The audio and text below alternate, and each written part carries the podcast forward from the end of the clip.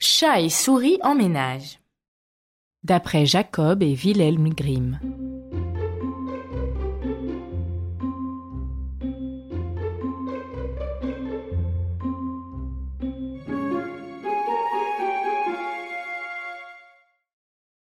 Il est bien connu que chat et souris ne font pas bon ménage. En voici la preuve. Un chat avait fait la connaissance d'une souris et lui avait tellement compté Fleurette qu'elle avait finalement accepté d'habiter dans la même maison que lui et de partager les dépenses. Avant que l'hiver arrive, nous devrions faire des préparatifs si nous ne voulons pas mourir de faim, dit le chat à la souris. Le bon conseil fut observé et un petit pot de beurre fut acheté. Mais il ne savait pas où il serait mieux de l'entreposer. Finalement, après de longues réflexions, le chat dit Je ne connais aucun endroit qui soit plus sûr que l'église.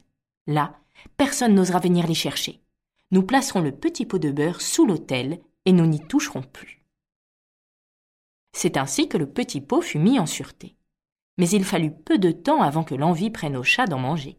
Il alla donc voir la souris et lui dit Ce que je veux te dire, petite souris, c'est que j'ai été demandée comme témoin par ma cousine. Elle vient de mettre au monde un petit, tout blanc avec des taches brunes.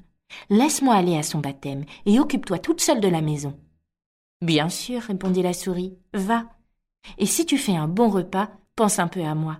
Je boirai bien volontiers une goutte de bon vin. Mais tout cela n'était que mensonge. Le chat n'avait pas de cousine, et nul ne lui avait demandé d'être témoin. Il se dirigea tout droit vers l'église, se faufila jusqu'au petit pot de beurre, et en dégusta un peu. Puis il alla faire une promenade sur les toits de la ville et prit un bain de soleil, tout en se pourléchant les babines à chaque fois qu'il songeait au petit pot de beurre. Il revint à la maison seulement lorsque le soir fut tombé. Ah. Te voilà enfin de retour, dit la souris. Tu as sûrement passé une belle journée. Ça pouvait aller, répondit le chat. Et quel nom a-t-on donné au chaton? demanda la souris. Un peu, répondit sèchement le chat. Un peu? S'exclama la souris. Voilà un nom assez singulier. Est-ce courant dans ta famille? Que trouves-tu donc à ce nom? dit le chat. Il n'est pas pire que Brézeldip, le nom de ton parrain. Peu de temps après, le chat eut encore une autre fringale. Il alla voir la souris et lui dit Tu dois me rendre un service et t'occuper encore une fois du ménage toute seule. On m'a encore demandé comme témoin. Le petit a un collet tout blanc, je ne puis refuser, la bonne souris acquiesça. Mais le chat, longeant les murs de la ville, se faufila plutôt jusqu'à l'église, et mangea cette fois-ci la moitié du beurre. Comme c'est bon, se dit le chat. Lorsqu'il revint à la maison, la souris lui demanda. Quel nom a-t-on donné à ce chaton? La moitié, répondit le chat. La moitié? Mais que me dis-tu là? Jamais de toute ma vie je n'ai entendu de nom pareil. Je parie qu'il n'existe même pas. Il ne tarda pas avant que le chat songe encore à sa friandise et que l'eau lui vienne à la bouche. Jamais de sang-trois, dit-il à la souris. Je dois encore assister à un baptême. Le petit est tout noir et avec du blanc au bout de ses pattes, mais il n'a pas un seul poil blanc sur tout le reste du corps. Cela n'arrive qu'une fois ou deux ans. Alors, tu me laisses y aller encore? Un peu, la moitié, répondit la souris, ce sont là des noms bien étranges, des noms qui me rendent soucieuse.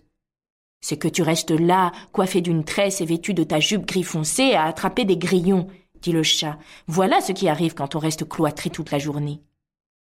La souris rangea et fit de l'ordre dans la maison, pendant que le chat s'absentait et qu'il mangeait tout le reste du beurre. Lorsqu'il fut de retour à la maison, bien repu et bien dodu, la souris s'enquit auprès de lui du nom qu'avait reçu le troisième chaton. Cela ne te plaira évidemment pas, dit le chat. Il s'appelle tout le reste. Tout le reste? s'écria la souris. Mais qu'est-ce que ça peut bien signifier? Elle hocha la tête, se mit en boule et s'endormit. À partir de ce moment, plus personne ne demanda au chat d'être témoin. Lorsque l'hiver fut venu et qu'aucune nourriture ne put être trouvée à l'extérieur, la souris se souvint de leurs provisions et dit Viens, mon ami le chat, allons au petit pot de beurre que nous avons eu la sagesse de mettre de côté. Nous allons faire un festin. Certainement, répondit le chat. Ils allèrent donc à l'église, et quand ils arrivèrent, le petit pot de beurre était bel et bien encore là, mais il était complètement vide. Dit la souris. Maintenant je comprends ce qui s'est passé. Maintenant tout c'est clair. Tu étais pour moi un véritable ami, mais pendant que tu prétendais assister à des baptêmes en cachette, tu mangeais le beurre. D'abord un peu, puis la moitié, et enfin. Veux-tu la fermer? cria le chat. Encore un seul mot et je te dévore. Et enfin, tout le reste, avait déjà dit la pauvre souris. À peine avait-elle prononcé ces mots que le chat bondissait sur elle, en faisait une boule et l'avalait goulûment.